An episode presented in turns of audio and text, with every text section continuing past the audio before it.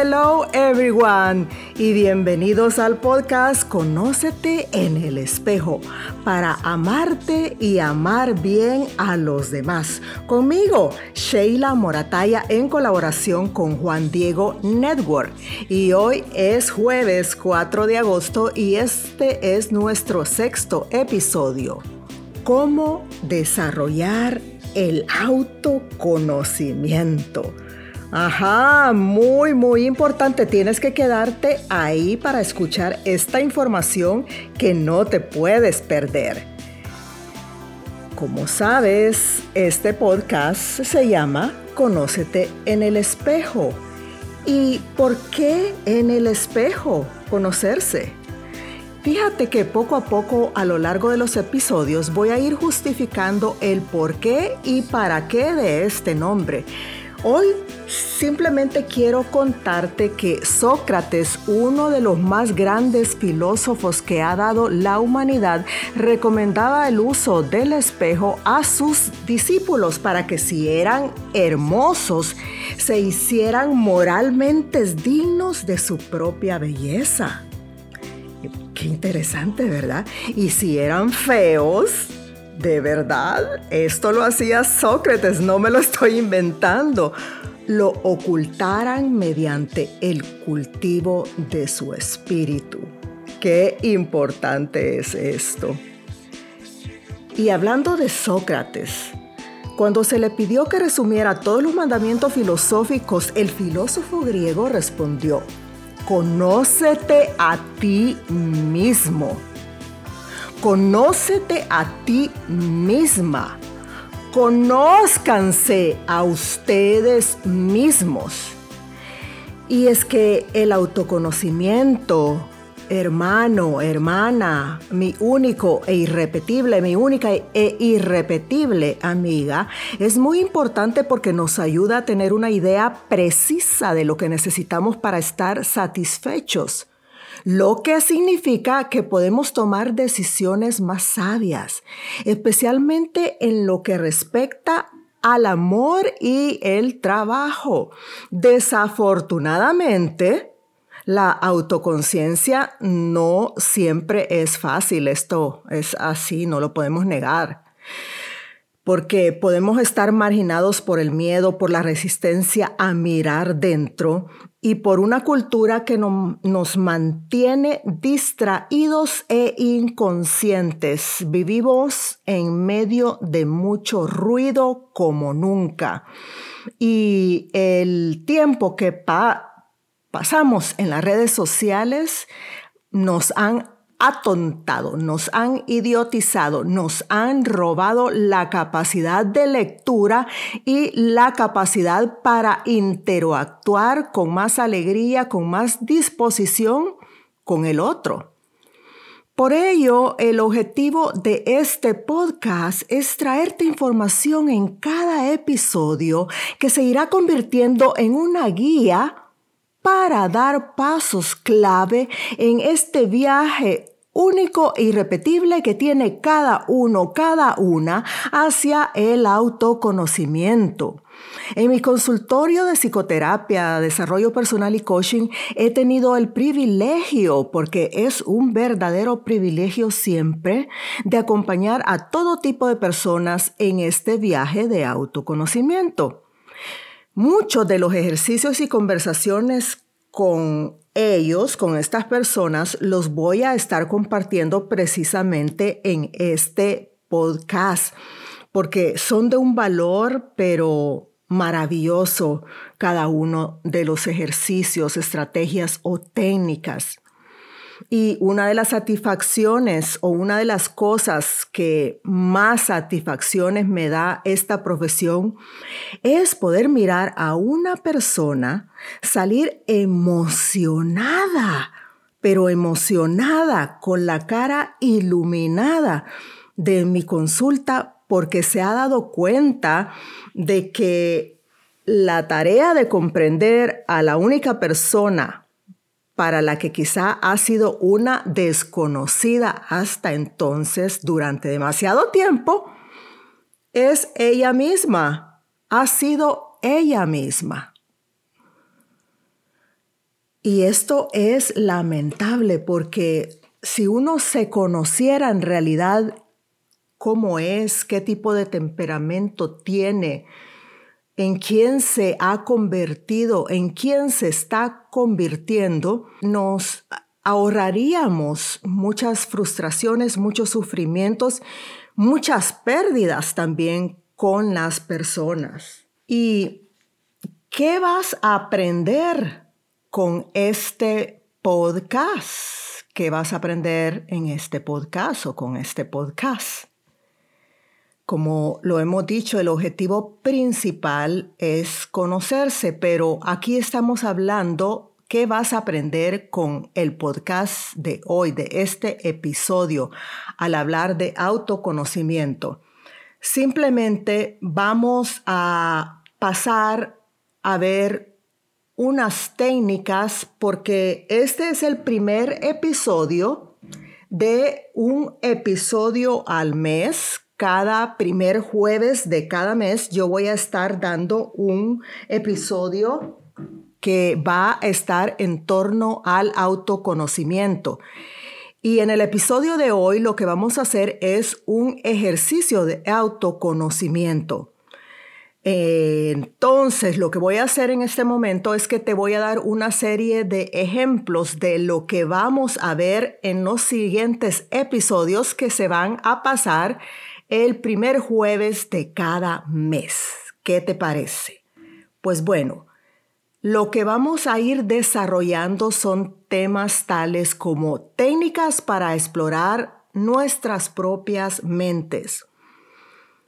Vamos a hacer algunos ejercicios cognitivos, algunos ejercicios de carácter muy experiencial unos ejercicios de meditación para ver cómo funciona nuestra mente y, tratar de, de encontrar si estamos aprovechando todo este potencial de pensar que nos ha dado Dios. También vamos a, a mirar cómo aclarar emociones y pensamientos vagos y casi fuera de alcance. Las personas, muy pocas son las que tienen idea de esto y como muchas veces los pensamientos irracionales, pues hacen, hacen eh, de las suyas con la vida de la persona. Pues esto también lo vamos a estar abordando.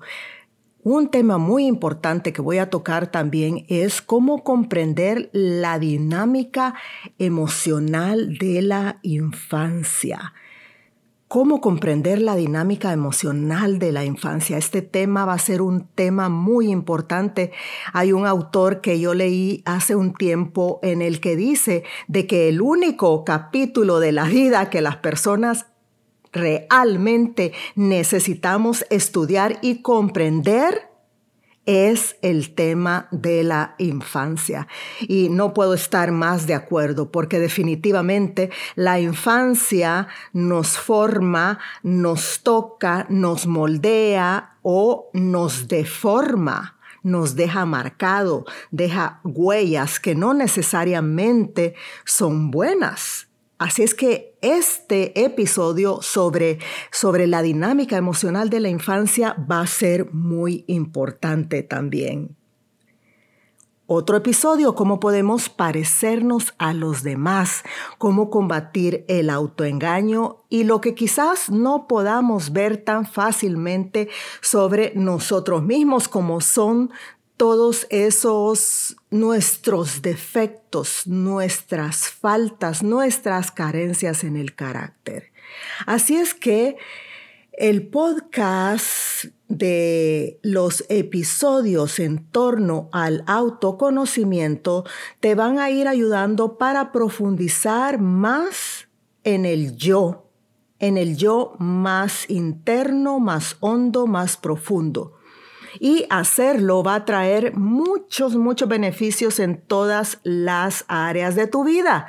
Vas a descubrir que una vez que te conoces mejor a ti mismo o a ti misma, Es más fácil mantener la calma en una crisis, ser nuestro yo relajado y auténtico con los demás y simplemente estar a solas con tus pensamientos.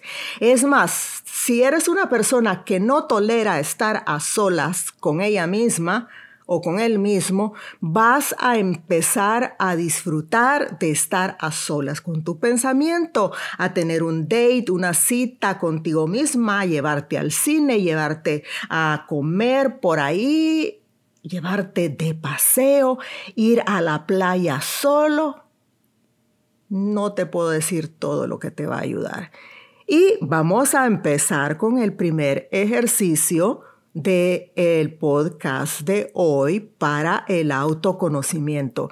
Fíjate que una de las formas más populares de ejercicios que todos los psicoterapeutas utilizamos y también los life coach consiste en una invitación que hacemos para terminar una oración incompleta. Y la idea de este ejercicio es responder rápidamente sin pensarlo demasiado a una oración que yo te doy y que tú terminas de completar. Y esto es así porque lo que yo quiero hacer con esto es permitir que la mente inconsciente, que no es la que habla siempre, exprese su opinión antes de que yo vea mi propio pensamiento y lo desapruebe y diga, ay no, esto no es lo que yo quería decir. No, entonces simplemente te digo la oración y tú con lo primero que se te venga llenas el pensamiento o terminas la frase. Por ejemplo, te voy a decir este pensamiento.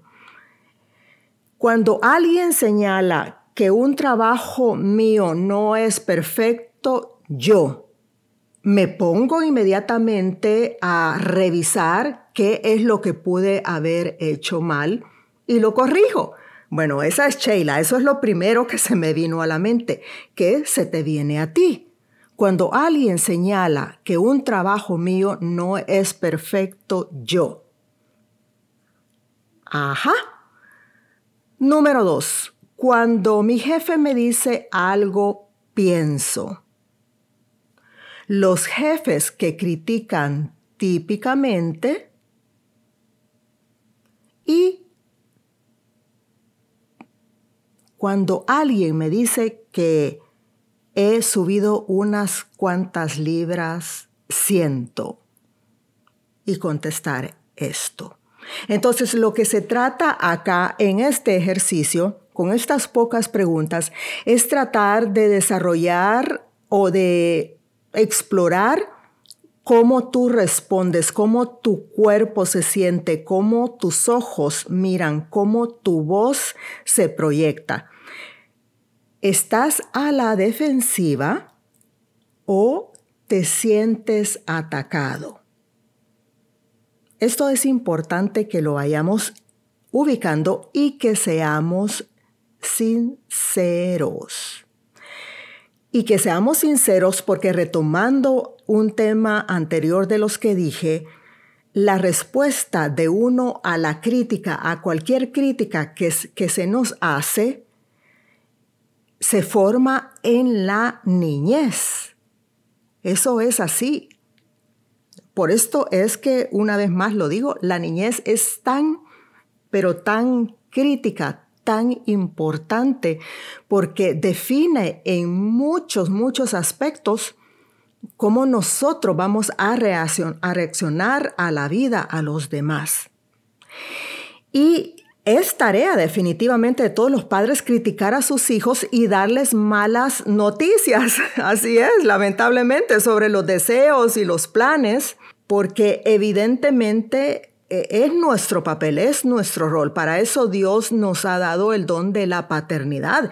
Pero obviamente hay diferentes formas de hacerlo. Y ahí es donde fallan los primeros educadores muchas veces porque tal vez vienen de una cadena de generaciones donde no ha habido ningún tipo de formación humana y siguen malformando y acomplejando y traumatizando a sus hijos. Por eso es tan importante en este momento de, tu vida, de tu edad, de tu historia y a través de lo poco que te pueda dejar este podcast, que hagas una reflexión de cómo eres, cómo has sido y cómo quieres ser en el futuro, porque si no eres padre hoy o madre ahora, lo serás mañana o pasado mañana. No debemos de olvidar que el mejor tipo de crítica que nosotros logremos hacer es aquella que deja al niño con la sensación de que esa crítica ha sido necesaria para su propio aprendizaje. Que el niño está bien que se sienta mal por un momento, pero que sienta que sigue siendo amado, que no sienta que algo está mal con él, que no sienta que es culpable por algo, que no sienta que es malo. Esto es muy importante. Entonces yo tengo una pregunta para ti.